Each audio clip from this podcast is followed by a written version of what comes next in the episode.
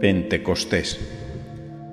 Para comprender bien esta fiesta que cierra el tiempo de Pascua con broche de oro, vamos a dar un repaso por el origen de esta celebración en la historia de Israel. Todo comienza con la fiesta de la siega, en la cual cada israelita debía entregar en el templo las primicias de los primeros frutos de su trabajo y la ofrenda de los primogénitos. Era una fiesta de exultación y alegría. La fiesta de la siega nos recuerda de alguna manera el fin de la vida y la cosecha de las obras que van a dar cuenta de cada uno de nosotros, del sentido de nuestras vidas. Una vez liberados de la esclavitud de Egipto, exactamente a los cincuenta días de pasar el Mar Rojo, Israel recibió en el Sinaí los diez mandamientos, la alianza de Dios con su pueblo, el regalo de la Torá. Cuando descendió Moisés con las tablas de la ley, nos dicen que tenía el rostro radiante.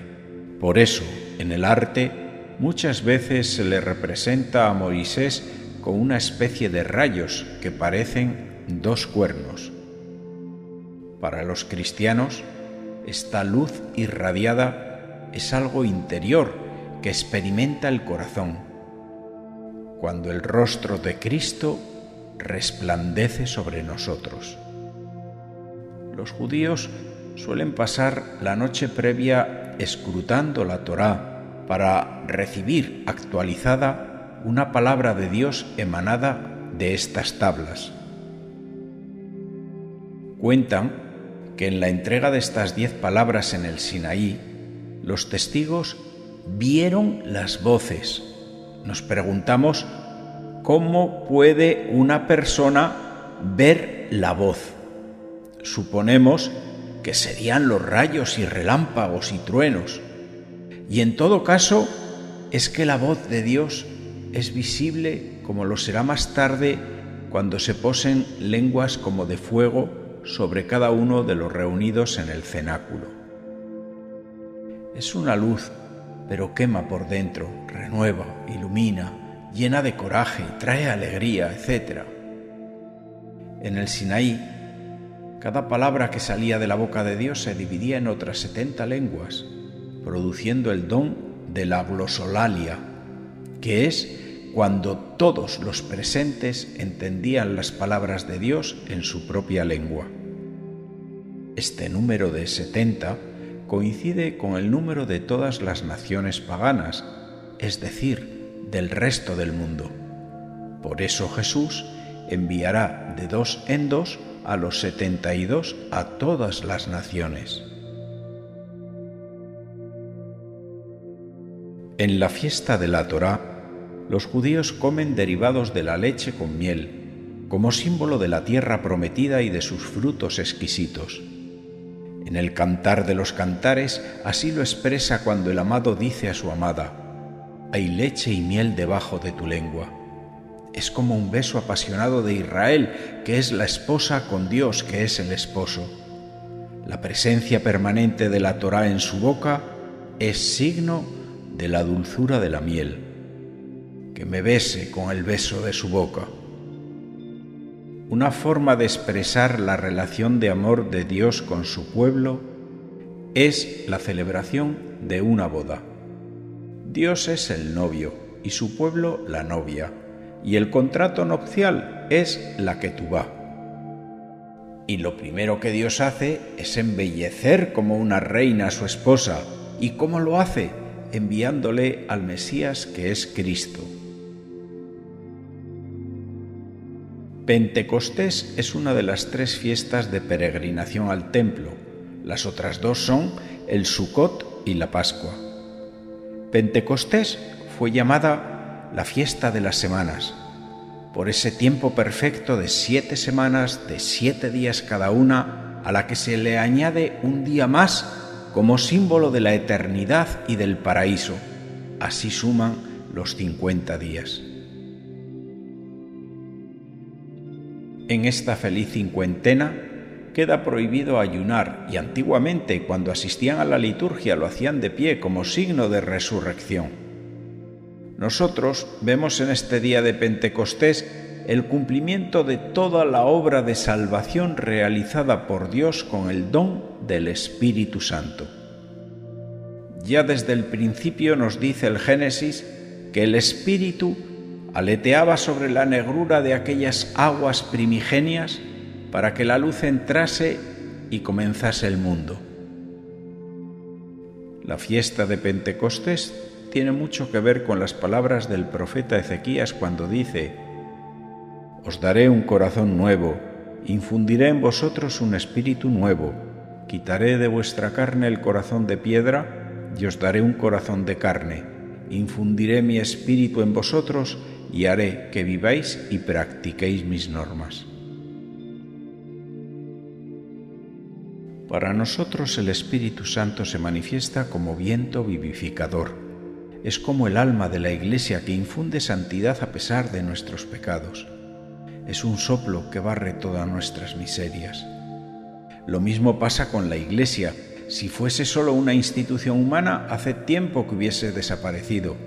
Pero en ella también sopla este viento del Espíritu y vuelve a ser purificada cada día. También el Espíritu Santo es fuego que comienza en el cenáculo y que sale a las calles del mundo para llenarlo todo de la buena noticia. A pesar de que en ocasiones tengamos la tentación de volver al cenáculo y encerrarnos. Es fuego que nos templa en los momentos de tibieza y mediocridad y nos devuelve el valor perdido.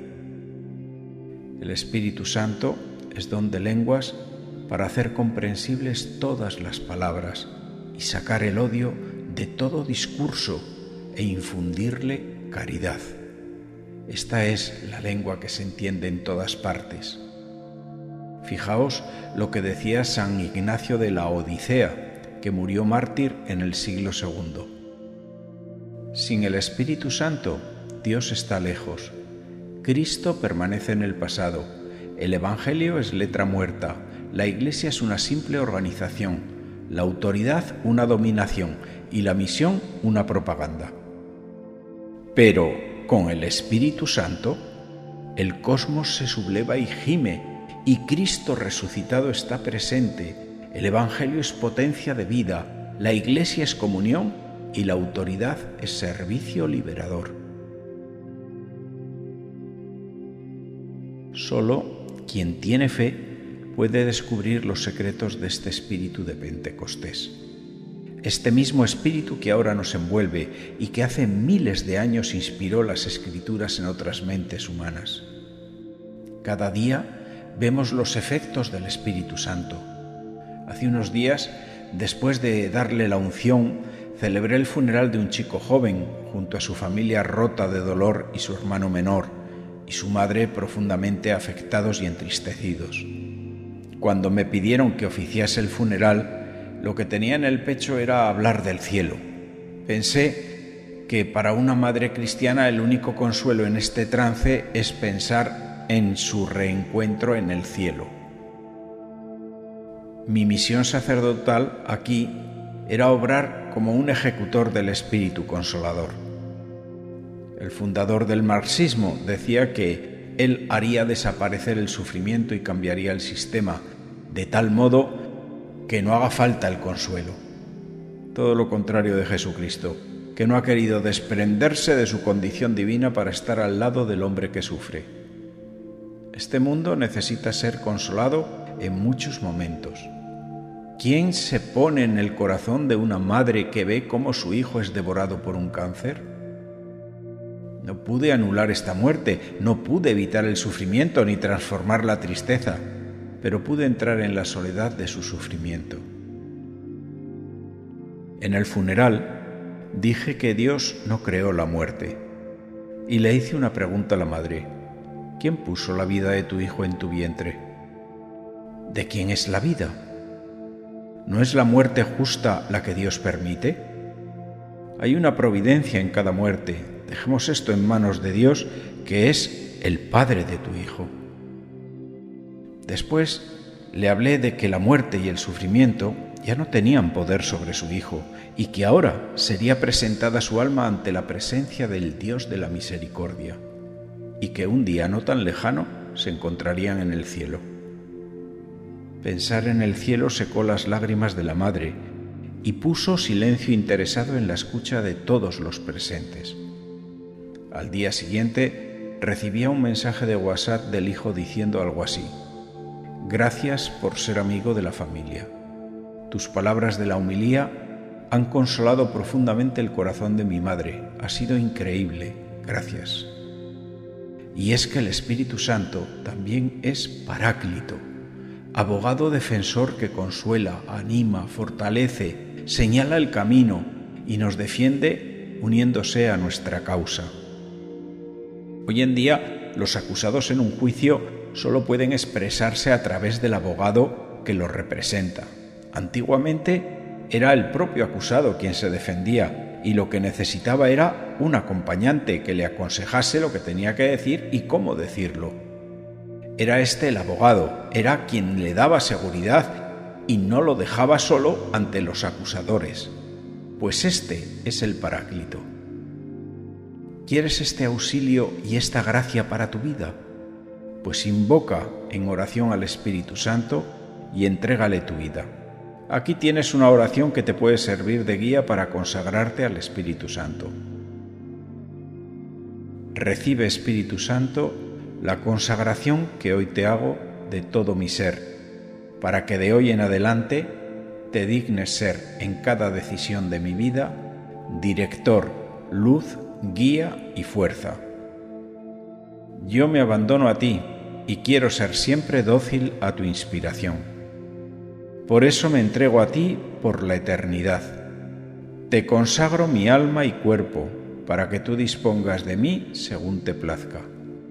Te pido la gracia que después de glorificarte en la tierra, pueda glorificarte también en el cielo, donde con el Padre y el Hijo vives y reinas por los siglos de los siglos. Amén.